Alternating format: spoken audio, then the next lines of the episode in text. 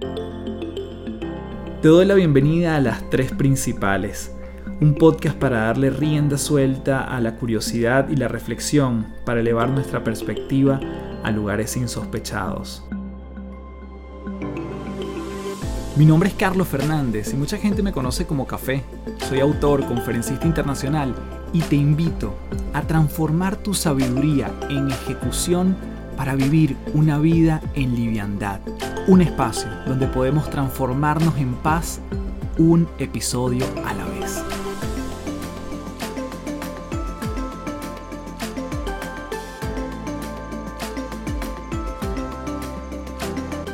Hello, hello. Nuevamente gracias por estar aquí, principaleros y principaleras. Mi nombre es Carlos Fernández, arroba Café del Éxito y como siempre, mi gratitud infinita por ser parte de las tres principales.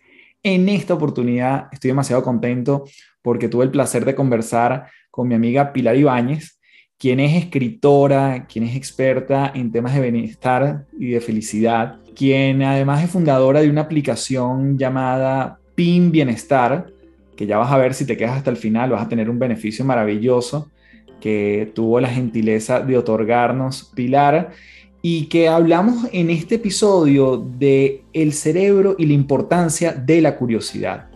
El poder de los sueños, de soñar. Cuando nos vamos a dormir, la importancia de soñar nos dio una revelación muy importante para nuestro caminar y nuestro bienestar.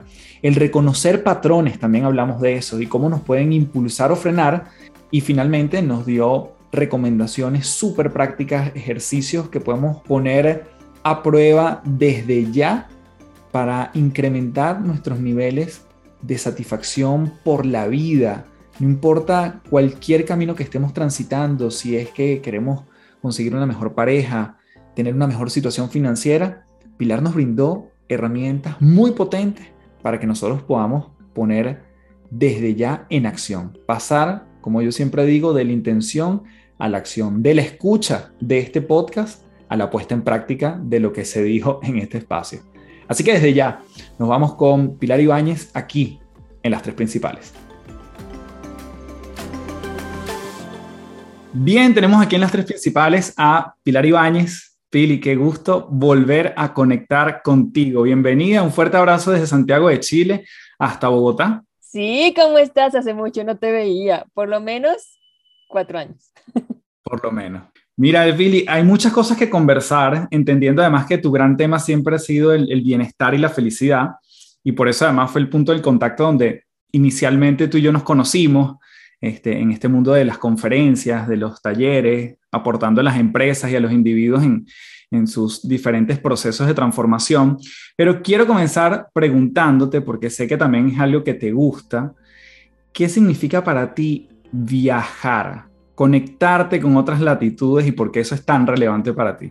Uy, pues mira que hay algo muy chévere en viajar porque, bueno, nosotros digamos que nuestro cerebro tiene una tendencia a veces cuando estamos en el mismo lugar a entrar en una zona de confort y lo hacemos de forma automática sin darnos cuenta, muy inconsciente.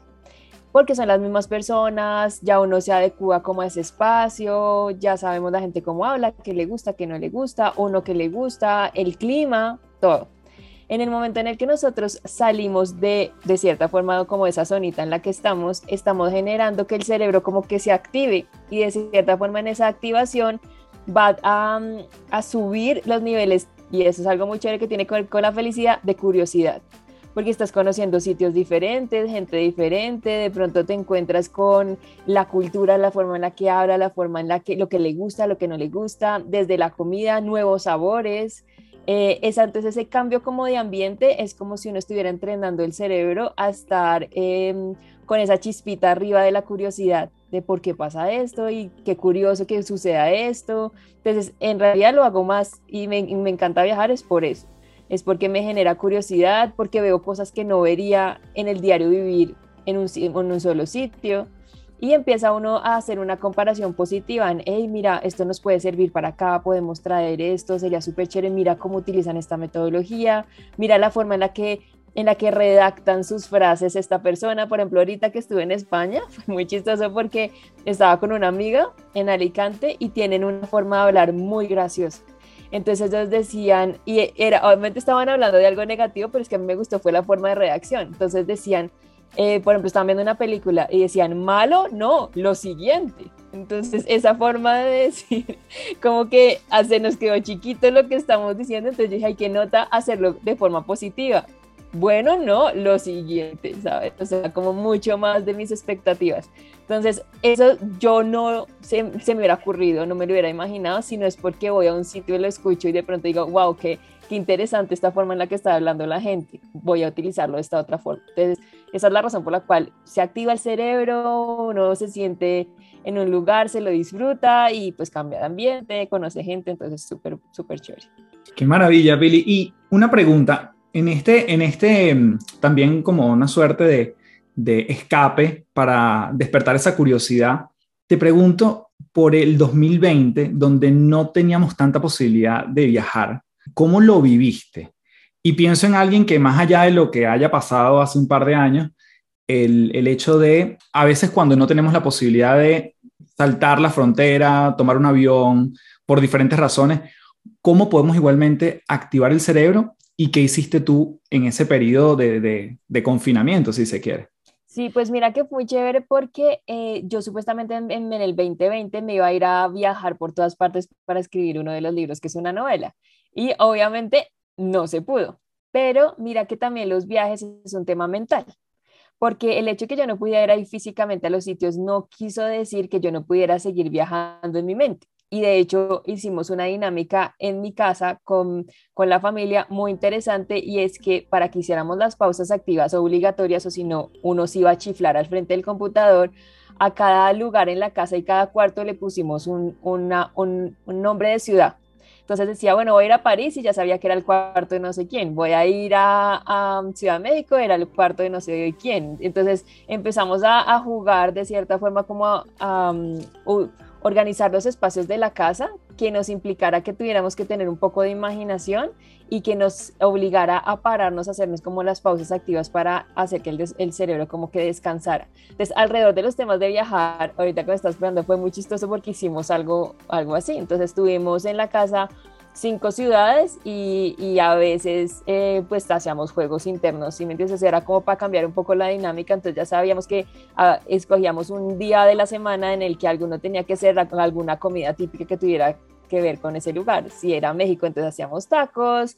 Si estábamos en, en París, entonces hacíamos algo que tuviera que ver con em, queso y esta mermelada deliciosa que lo hacen como calientico, entonces, o comíamos crepes. Bueno, en cada, digamos, cada semana tuvo como sus cosas diferentes y se le asignaba a una persona. Eso también me hizo a mí, que yo no sabía cocinar, vaya YouTube, investigue cómo hacer una receta para principiantes y vaya y hágala. Entonces para mí fue, eh, digamos que sabíamos que estábamos en un momento difícil y que teníamos que salirnos de la zona mental en la que estábamos, si no nos íbamos a chiflar.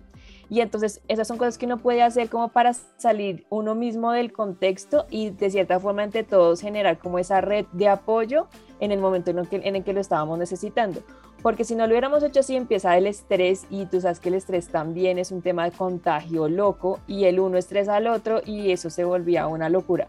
Obviamente todo el mundo en mi casa aprendió a meditar eh, en todo esto, pero sí digamos que la, la, autorregulación se dio fue por ese compartir.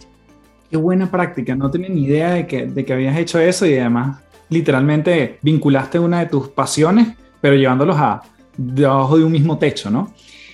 Billy, el, el mundo de, la, de, este compartir, eh, hablar de la felicidad, del bienestar, hoy en día, que ya nos vamos a comentar un poquito más, tener una aplicación para, para meditar en diferentes niveles y para desde principiantes hasta nivel experto. Normalmente yo me he dado cuenta, conversando con, gente así, eh, que son expertos en diferentes materias, que meternos en estos temas viene producto de algún quiebre personal de algún momento crítico, de algún momento que, bueno, que no la pasamos entre comillas bien, pero fue la semilla para hacer cosas que hoy en día nos dedicamos. Ese es el caso tuyo. ¿Te pasó algo particular?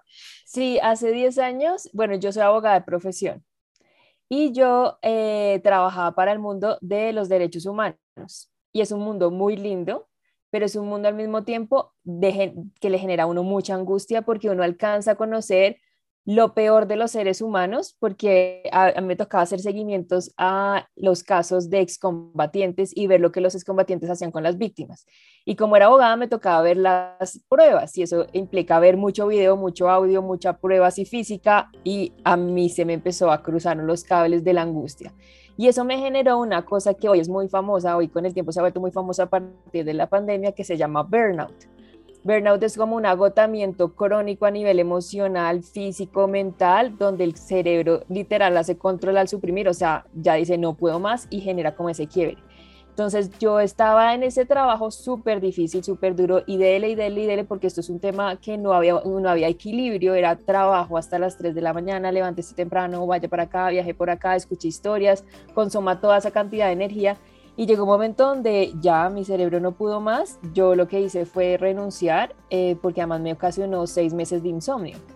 Y una persona que trabaja tanto, porque yo trabajo mucho con el mundo de los sueños a nivel psicológico, eso para mí fue, fue terrible. Entonces yo dije, no, tiene que haber una forma en la cual yo pueda seguir ayudando y aportando, pero que no ponga en riesgo mi salud mental, física, espiritual, lo que sea. Entonces ahí eh, me encontré con un libro muy chévere en esa época que se llama Deja de ser tú del doctor Joe Dispensa. Y ese libro me lo empecé a leer y fue como una revelación. Y obviamente yo era súper abogada, súper estricta, que meditación, ni que ocho cuartos, ni que felicidad, ni que ocho cuartos. Pero ahí entonces ese fue el primer paso para entender desde el punto de vista científico cómo funciona y después mira que terminé haciendo un doctorado en psicología enfocándome en todos los temas de felicidad a nivel, a nivel científico. Pero eso fue con el tiempo que, que me llevó allá. Entonces la vida a veces lo pone a uno en situaciones que uno en el momento no entiende, pero con el tiempo uno se da cuenta de la importancia de esa situación para poder escalar y llegar al, al lugar en el que uno se encuentra actualmente. Y que obviamente nos falta mucho camino. Claro, esto es un camino, entre comillas, infinito, pues que al final estamos siempre descubriendo como diferentes capas de la cebolla. Y Pili, te pregunto por, ese momento donde de haber estudiado una carrera de derecho, estar ejerciendo en algo, como tú decías, tan, tan duro, pero tan lindo a, la vez como el tema de los derechos humanos, ¿en algún momento no sentiste como que ibas a, ¿qué, qué va a pasar con todo esto que he construido? Para tender un puente a algo tan distinto, porque también me pongo en la posición de cualquiera que nos esté escuchando que diga, bueno, sí, yo quiero cambiar de profesión, yo quiero migrar a esto y quizás yo no sé nada de esto, pero, pero bueno, me interesa, me genera curiosidad, otra palabra que tú has mencionado. ¿Cómo manejaste ese puente y si en algún momento hubo conflicto de, bueno, ¿será que todo lo que hice hacia atrás ya no valió la pena, ya no tiene sentido, este, he perdido mi tiempo hasta ahora? ¿Cómo fue ese, ese tránsito? Pues mira que yo creo que uno siempre, todo lo, todos los caminos que uno transita tienen una razón de ser por lo cual lo transitaron. A mí me tocó tejer ese puente primero para darme a mi tranquilidad, que no había precisamente perdido el tiempo. Y si te das cuenta, sigo haciendo exactamente lo mismo porque sigo ayudando a la gente. Uno abogado que hace, escucha, ayuda. Lo que pasa es que lo, la ayuda es de más desde el punto de vista legal eh, en este momento como, como conferencista, como coach, como consultora, hago lo mismo. Eh, la gente me cuenta, organizamos, sacamos soluciones. Es exactamente la misma línea. Entonces, mira que ahí vienen dos conceptos muy importantes. Una cosa es la misión y otra cosa es la función, pero cuando la misión y la función se mezclan, pasan cosas maravillosas. Entonces, en mi caso, mi función en ese entonces era ser abogada. Hoy mi función, que digamos que es lo que ya mal llamamos trabajo, es ser conferencista y consultora. Entonces la función cambió, pero la misión era sigue siendo la misma, que la misión es, es comparta, ayuda y vaya de Entonces a veces nosotros, eh, hay gente que tiene la función y la misión súper, ah, cada uno anda como en su mundo, o sea, caminos aparte, entonces eh, ahí se siente a veces hasta muy infeliz porque le gusta hacer algo pero no está haciendo en su trabajo algo o no lo ha conectado, porque en realidad a veces es de conectarlo, pero en la medida en la que empezamos a conectarlo, ahí empieza uno a sentir eh, el avance en todo. Entonces, digamos, hay gente que dice, no, es que yo quería ser, eh, yo quería ser em, artista, pero hoy soy enfermera. Entonces, si te das cuenta, entonces dice, no, entonces yo estoy trabajando como enfermera, esa es mi función, digamos, ese es su trabajo, por decirlo así, y su misión es el arte y expresarse, no sé qué. Ah, bueno, entonces hoy estaba súper infeliz porque cada uno estaba por su lado. Cuando se dio cuenta que podía hacer arte terapia, Entonces mezcló la, todo lo que fue artístico con lo que está haciendo como enfermera y ahí empezó a ver la transformación en la gente y en ella misma. Entonces es un tema de nosotros empezar a decir, bueno, ¿cuál es mi misión y cómo con lo que estoy? Porque este trabajo que te dieron no es porque, ajá, tiene que tener una razón. Entonces, ¿cómo mi, mi misión la mezclo con ese trabajo o función que es lo que hoy llamamos trabajo? y ahí pasan cosas maravillosas, se, se empiezan a abrir otros canales, otras, otros, eh, otros caminos, oportunidades, pero es un tema más de, de uno situarse y listo. Ahí pasan cosas muy lindas. Eso fue lo que hice yo. ¿Hay algún ejercicio que tú nos recomiendes para, para esa, ese integrar o tender el puente entre función y misión que tú trabajes quizás con tus clientes o te haya, te haya tocado hacerlo a ti? Sí, entonces, mira, hice dos cosas. Y estos son ejercicios que yo hice de verdad, que los hice yo, están en el libro de la práctica de la felicidad. Entonces, hay dos ejercicios muy lindos. Uno se llama la hoja de vida del ser. Y es que yo escribí una hoja de vida, pero desde, desde, desde cómo soy como ser humano. O sea, no puse ni mi cargo, ni mi nombre, ni, ni de dónde provengo, ni mi familia, nada de eso, sino en esencia quién soy y qué amo hacer sea, que me queda fácil. Hay gente que le queda muy fácil hablar, a otros les queda muy fácil escuchar, a otros les queda muy fácil dar consejos. Bueno, hay gente, todo el mundo tiene una facilidad para pintar, bueno, no sé. En mi caso es escribir. Y eh, hice otra cosa que se llama el cronograma de la vida. Ese fue el que me ayudó a atender ese puente. Entonces, hice un cronograma, imagínate que uno ponga como un papelito y una línea desde que uno nació hasta el momento en el que está y me fui hacia atrás haciendo como dos ejercicios. En la parte de arriba de la línea ponía todos los eh, momentos felices que había tenido durante toda mi vida y qué actitud yo había tenido para que ese momento feliz se diera. Y en los de abajo ponía los momentos que hubieran sido muy difíciles, una alda terminada con el novio, cuando yo no sé, una persona eh, se divorciaron los papás o se rompió un hueso, yo qué vas a ver, bueno, todo eso, pero ¿qué aprendí de cada uno de esos, de esos momentos? O sea, ¿cuál fue el aprendizaje? ¿Por qué sucedió eso? Y haciendo el cronograma de la vida, ahí, me ahí fue que me di cuenta que habían patrones. Entonces, hay patrones positivos y hay patrones negativos. Entonces, un patrón negativo que sería, oiga, venga, qué curiosidad que cada cinco años me roban el celular. O cada año me sucede cosas con gente diferente, pero muy parecidas a nivel legal, a nivel de relaciones, a nivel lo que sea. Oiga, vea, qué curioso. Una vez es un hecho, dos, coincidencia, tres, ya patrón, o sea, ya hay patrón, ahí toca arreglarlo porque te las vas a seguir, te, te, va a seguir pasando hasta que no entres como en, como en reflexión profunda. Y en los de arriba fue más como, como lo que me da la potencia, o sea, los que son como de la felicidad, que, cuál era la actitud que yo estaba teniendo. Entonces, ahí yo me di cuenta, bueno, ¿qué vengo haciendo? ¿Qué me queda fácil? ¿Con qué fluyo? Y en, ese, en esto de cómo me siento y con qué fluyo, ¿qué camino voy a tomar? Y ahí realmente mi, mi coffee es preguntarle uno a la vida. Es por aquí es o por aquí. Y la vida le responde a uno binario. Es decir, sí, no. Eh, no se ponen ahí como vas. Sí, te abre la puerta, llega el cliente, te pasaron las cosas. No, se, hay un bloqueo o algo sucede o salen las cosas patas arriba o lo deja uno el avión o bueno, eh, pero hay bloqueo. Entonces ahí uno empieza a diferenciar es si fluye o no fluye. Ahora, Detrás de esto, y este es un consejo para todo el mundo, y esto ya lo hemos visto a nivel científico, en, esa, en ese transitar de la vida uno no se puede sabotear, porque uno a veces se mete unas saboteadas muy terribles. Y resulta que hay un estudio, y les recomiendo un libro que se llama Grit, que se llama Determinación, de una señora que se llama Angela Duckworth. Y ella decía que una persona para que logre sus metas y sus sueños en la vida, que de hecho es el 8% de la población, es muy poquito, tiene tiene una cosa que se llama determinación. Y eso lo miraron haciendo testeos con las Fuerzas Armadas de Estados Unidos. Entonces, porque unos lograban las metas y los otros no, porque tenían determinación. ¿Y qué era la determinación? La mezcla entre la pasión y la perseverancia. Y nosotros los latinos somos mucha pasión, pero cero perseverancia. Entonces, por eso uno este año sí adelgazo, este año sí abro mi emprendimiento, este año sí escribo un libro, este año sí consigo novio. O sea, este, al principio de año, mejor dicho, nivel más mil. Pero en la medida en la que va caminando uno, ay, se le olvida ir al gimnasio, ay, sí, mañana llamo a Pepito, ay, sí, entonces no tenemos perseverancia. Y ahí es donde en el camino de la felicidad se nos queda la mayoría de la gente, por perseverancia. Entonces, y, y si te das cuenta, es mucho de saboteo mañana lo hago, mañana lo hago, mañana lo hago. Entonces la gente, quiero ser feliz, pero mm, para ser feliz toca, es un tema de perseverancia también de todos los días. Quiero hacer este emprendimiento, quiero meterme la cala. Perseverancia. Puede ser que varias veces a uno por algún lado le dicen que no hasta que uno encuentra por dónde es el sí. Ah, bueno, eso es perseverancia. Entonces no sabotearse para poder hacerse ese brinco. Si no, pues se queda uno en su zonita donde se siente tranquilo y pues ahí se queda un rato. Qué buenos ejercicios, me encanta. Además, súper práctico y que podemos, podemos echar mano casi que inmediatamente, hacer esa línea de tiempo y encontrar patrones y encontrar patrones que quizás no nos están también impulsando, ¿no? Como estos de, de abajo y de arriba que tú mencionas.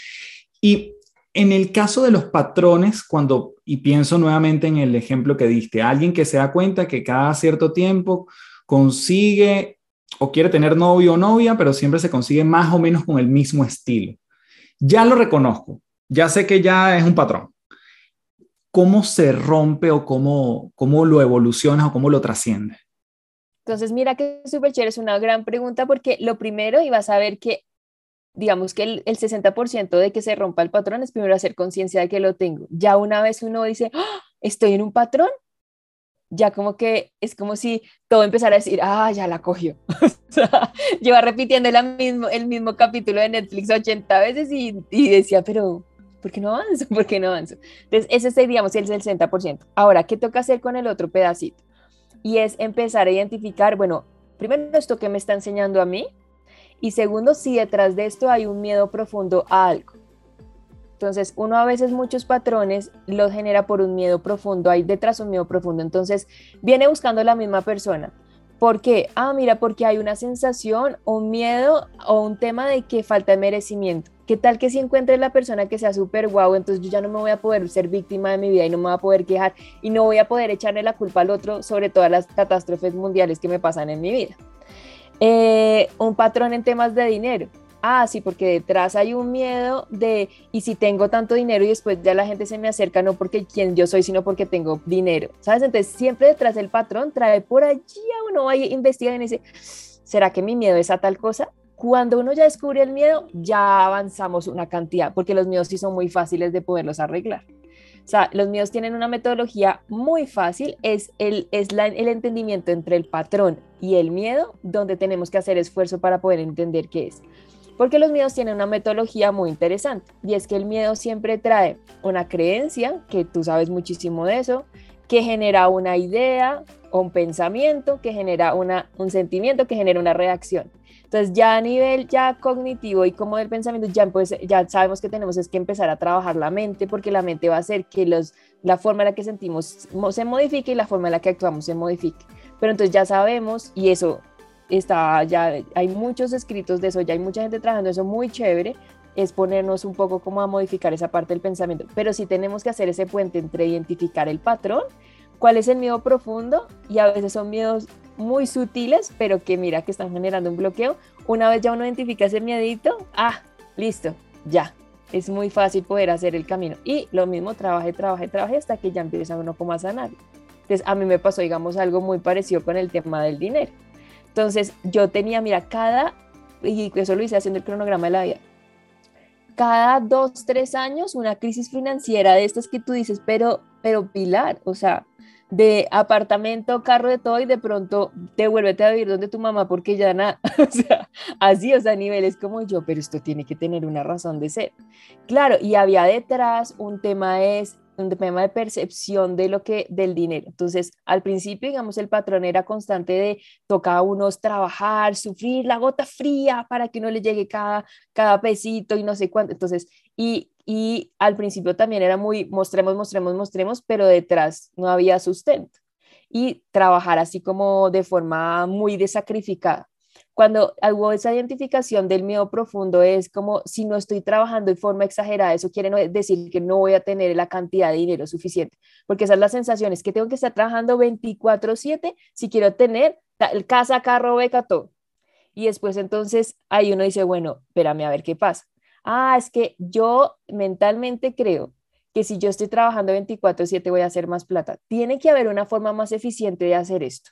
Tiene que haber una forma más eficiente porque yo veo unas personas, vamos a identificar, mira, este trabaja como tres horas y mira, entonces, ¿qué es lo que está pasando?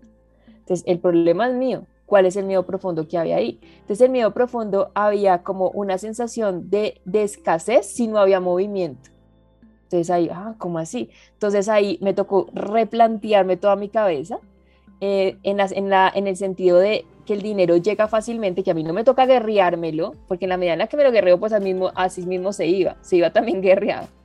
Y en la medida en la que uno se fue metiendo como ese mundo, empezó a abrirse unos canales de prosperidad muy locos, a punto tal que yo lo puse eh, en verificación. Yo dije, ah, no, vamos a verificar esto. Entonces le dije a mi familia, bueno, me voy a ir al evento del World Happiness Fest en Ciudad, en México, en San Miguel de Allende. Me voy con 50 dólares en mi billetera. Los tiquetes saldrán de alguien, los trayectos saldrán de alguien, la conferencia saldrá de alguien.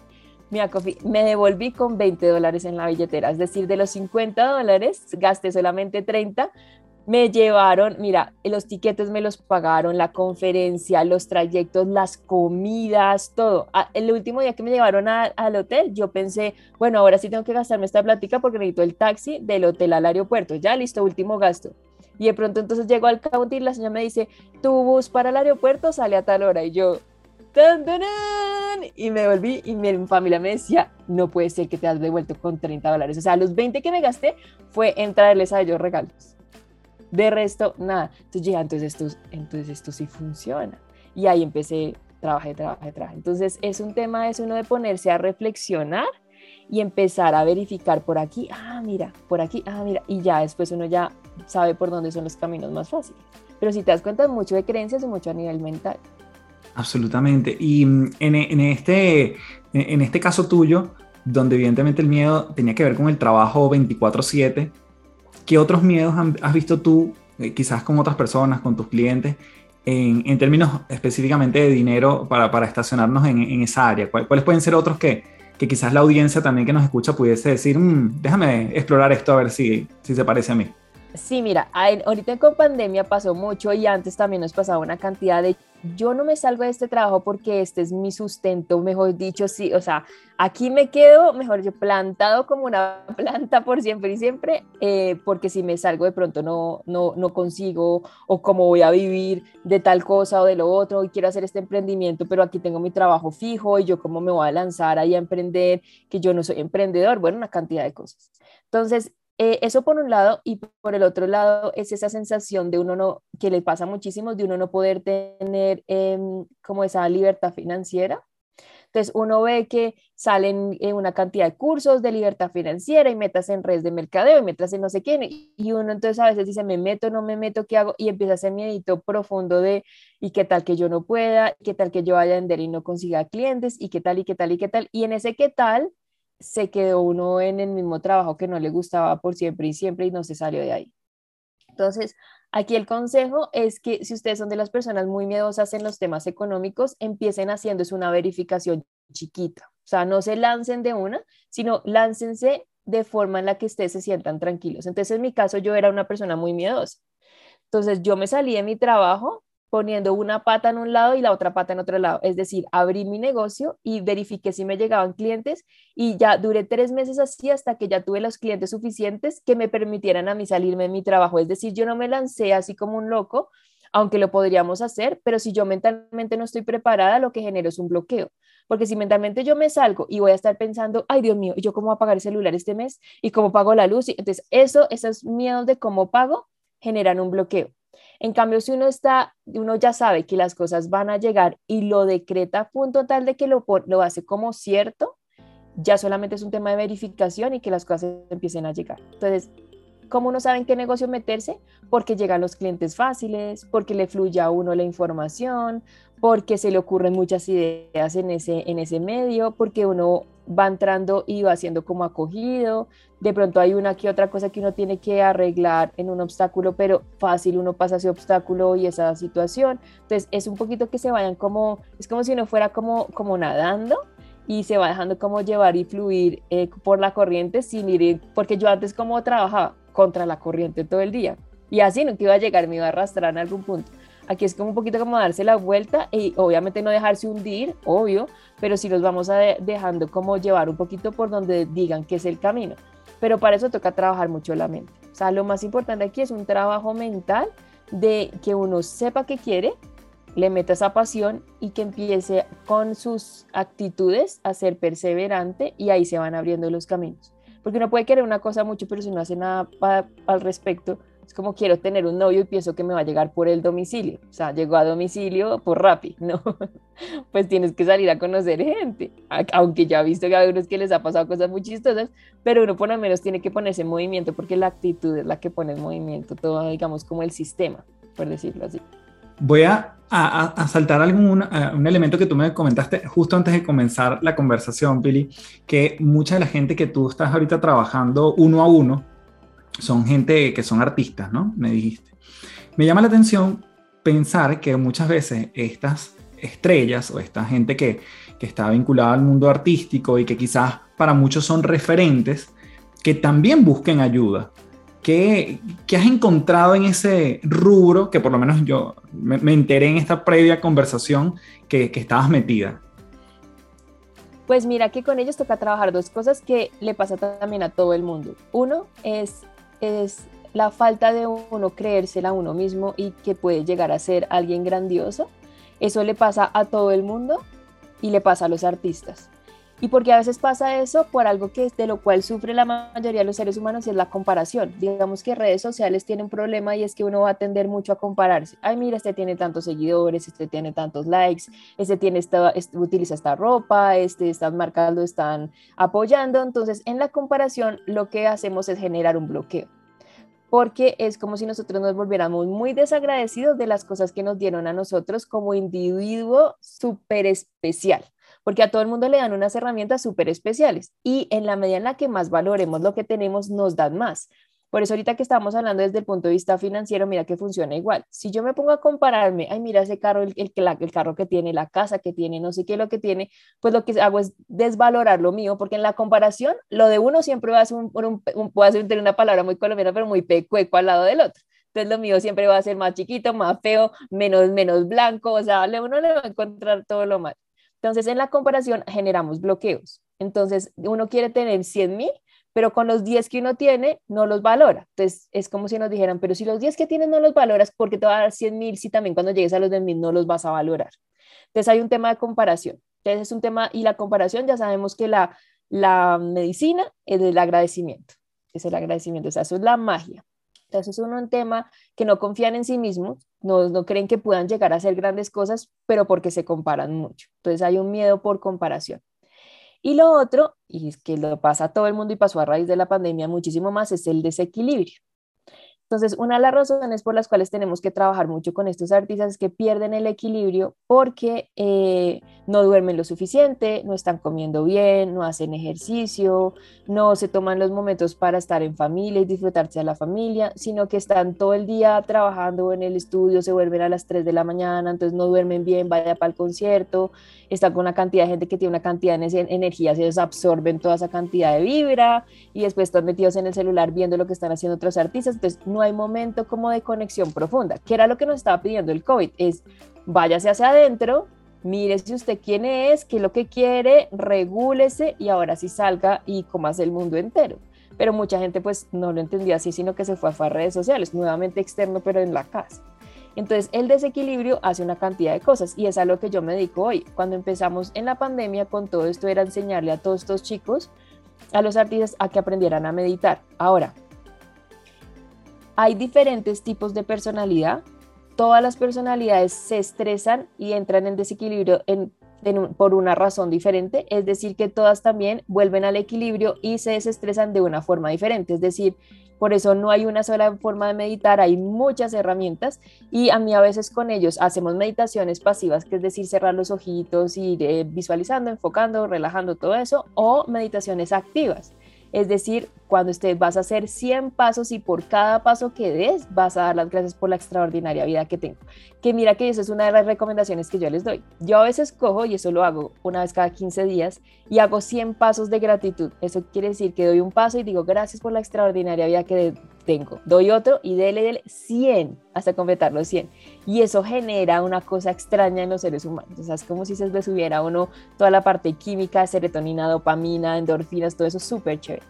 Y eso hace que uno empiece como a entrar en equilibrio. Lo mismo cositas chiquitas, no llevamos el celular en el momento en el que estemos almorzando a la mesa. ¿Para qué? Estamos almorzando, disfrútese la comida, cómasela, disfrútesela, degústela Em, una hora antes de irme a la cama, celular en la porra. Yo una hora antes, el celular ya está fuera de mi, de mi espectro. Eh, yo trato de levantarme con un despertador lindo de musiquita chévere, diferente a mi celular. Pero los que no puedan, modo avión, modo avión. Entonces son cositas que uno sabe que con el tiempo, la sumatoria de esto genera que, la persona esté en equilibrio. Entonces mira que hoy ya van al concierto, llegan a la casa, súper lindo, y como uno empieza a darse cuenta que esto les está funcionando por los resultados. Entonces ya hay uno que lo llamaron y lo contrataron en Miami, se lo llevaron a vivir allá y lo firmaron una, unos managers súper chéveres, el otro ya le empezó a salir una cantidad de conciertos, el otro empezó a salir en todos los periódicos, pero esto porque fue porque ellos entraron en equilibrio y soltaron los bloqueos. Y, entonces, y así como le pasa a ellos, le pasa a cualquier ser humano normalito. Me encanta esa porque además creo que estás dando muchos, muchos tips y herramientas muy prácticos. Lo de los 100 pasos, pasos de gratitud, o sea, ya, ya yo lo voy a hacer. Yo, yo me lo llevo. Solamente te preguntaba, mm, ¿cada paso das gracias por algo distinto o puedes dar gracias por lo mismo? yo siempre digamos que repito la misma frase 100 veces, y la repetición de la misma frase, pero digamos si quieres hacerlo, y de hecho a veces lo podemos hacer por una persona que su salud no está tan, tan, tan chévere, está en un momento difícil. Entonces doy las gracias por la salud de esta persona y digo el nombre. Doy las gracias por y a veces esa vibración también le ayuda al otro a que esté muchísimo mejor. Obviamente esto todo funciona desde el punto de vista positivo, entonces uno puede hacerlo para su salud, para su parte financiera, para sus relaciones, para lo que uno quiera. Pero entonces 100, son 100 veces repetir, como si fuera como un mantra, una intención, es repetirla 100 veces. Lo importante es que no lo hagamos así como, ah, lo estoy repitiendo, sino que lo siento. O sea, que, que por eso los pasos es, es, el paso es sentirlo. Y ojalá lo sienta uno en el paso y en el corazón. Y ahí pasan cosas muy lindas. Tomado, apuntado y sobre todo en agenda para, para ejecutar, por lo menos de mi parte, y la invitación para todos. Billy, no puedo dejar de preguntarte por lo que mencionaste sutilmente antes, el mundo de los sueños, que también sé que es algo muy importante para ti. Cuéntame qué hoy en día está, has, escrito de esto, has, analizado, has estudiado, sigues muy metida en, todo el mundo de los sueños.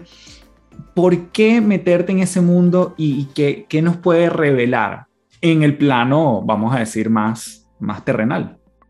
Pues mira que, bueno, de, de los 10 libros que ya he escrito, la mitad son de sueños. Ese es como mi hobby, es como mi, es como mi, mi gasolina. Esa es mi gasolina. Yo llevo investigando los sueños ya 30 años. Mi primer libro lo escribí a los 8, por eso les digo que 30 años llevo investigando. Y esto, digamos que haciendo el doctorado en psicología, eh, hay una línea de investigación muy chévere que se hay sobre el tema de los sueños, sobre todo porque ahorita en COVID hicimos unas investigaciones y la gente se soñaba cosas muy particulares durante COVID.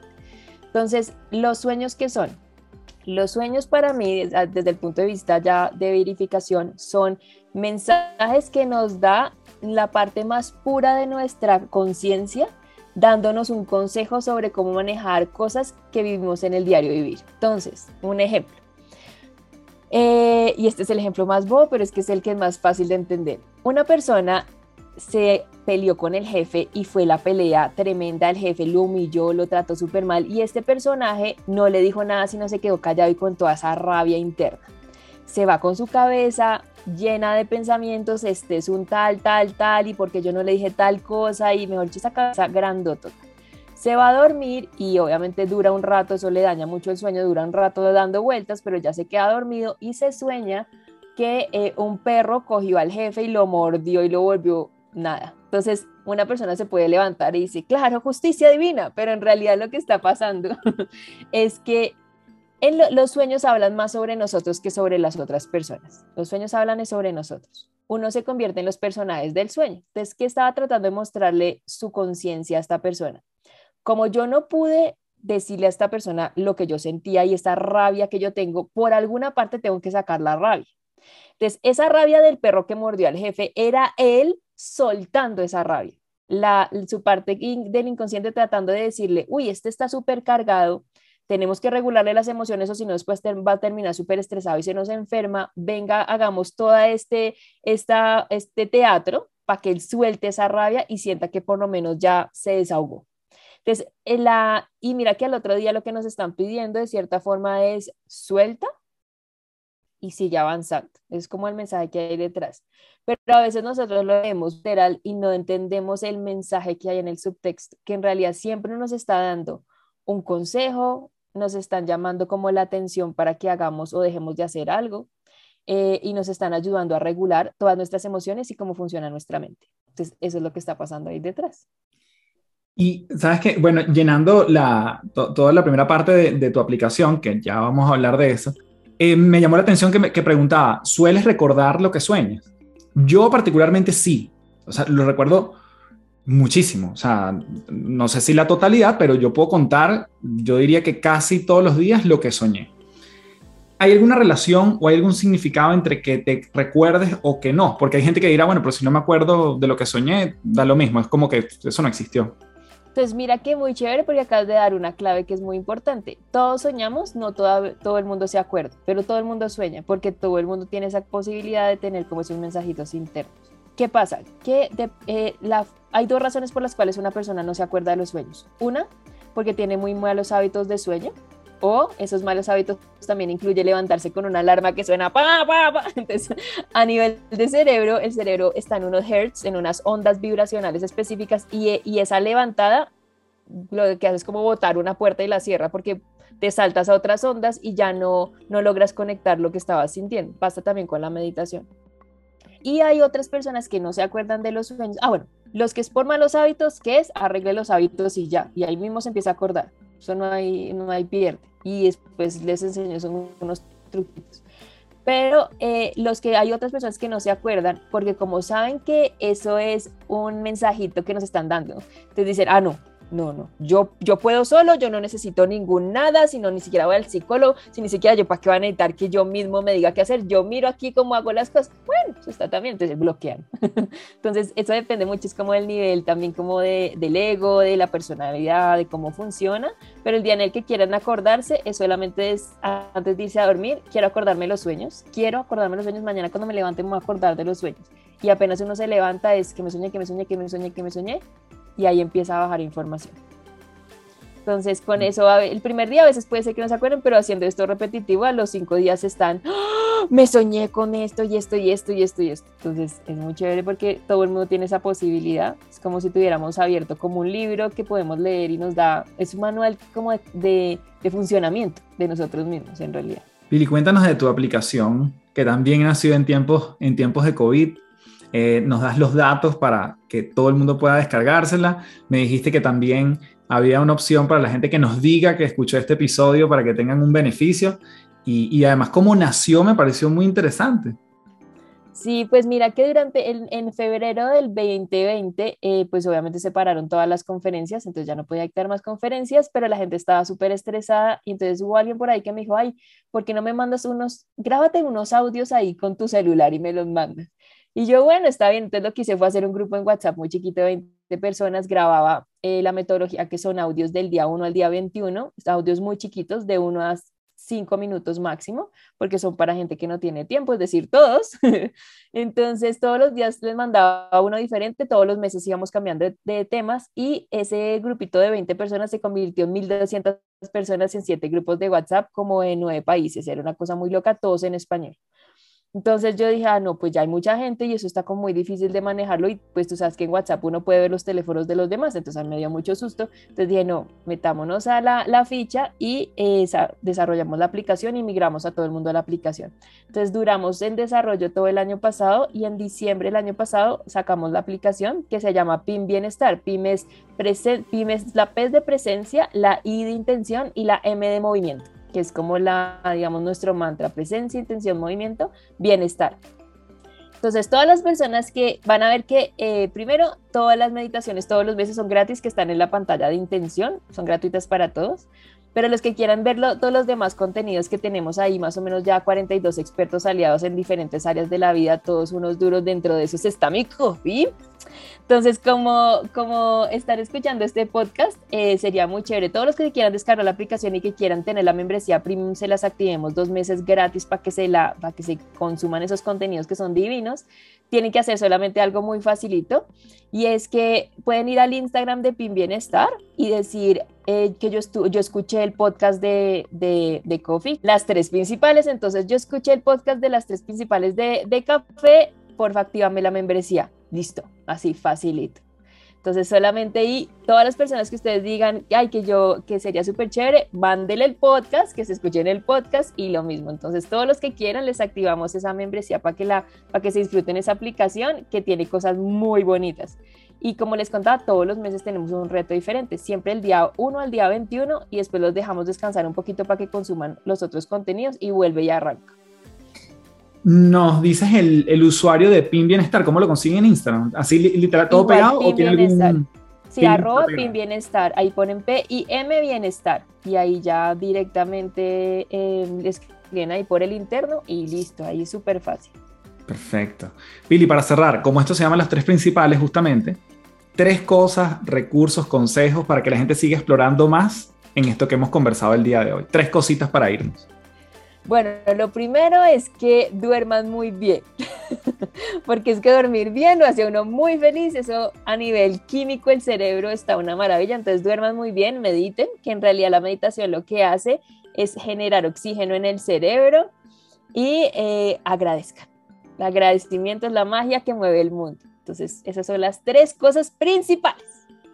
Maravilloso, querida. Te mando un fuerte abrazo y beso. Este, espero vernos pronto por aquí, que sé que vienes o no sé si yo voy primero para allá, pero ahí nos, nos veremos y darte las gracias por tu tiempo, por tu espacio y por tan valiosa información. Cuídate mucho.